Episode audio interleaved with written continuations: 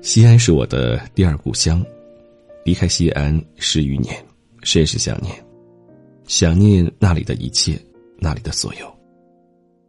流年如丝，波澜不惊，悄无声息而过，打马而过的光阴里，指尖的岁月迎动着一缕馨香曼妙，欣欣然揭开了深冬的面纱。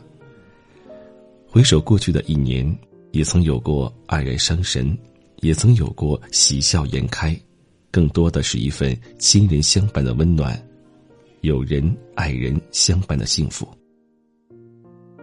朱自清说：“燕子去了，有再来的时候；杨柳枯了，有再青的时候；桃花谢了，有再开的时候。”余光中说：“小时候。”乡愁是一枚小小的邮票，我在这头，母亲在那头。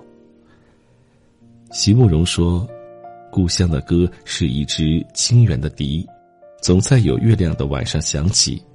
故乡的面貌却是一种模糊的怅惘，仿佛雾里的挥手别离。倦鸟终归巢，落叶终归根。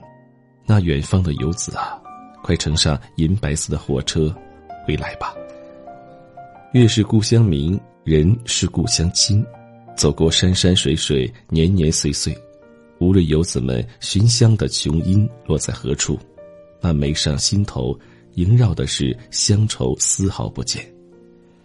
每当燕子回时，月满西楼，或是柳暗荷塘，远山翠黛，游子们心上的那根明线，依然牵引着丝丝缕缕。故乡的情愫，摇曳四季的万般牵念，婉转声声的依稀呼唤。著名作家愚昧独舞曾写下这么一段话：远离了故乡，游子才明白，原来故乡的鸡啼、犬吠、蛙叫、蝉鸣都是歌；远离了故乡，游子才明白，原来故乡的一山一石、一草一木、一人一物。皆是情。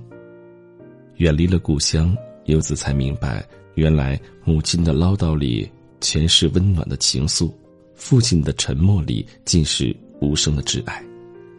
过年了，回家吧。在新的一年到来之际，希望所有的朋友们，新的一年有一番新的气象。也希望我爱的人永远能够留在我的身边。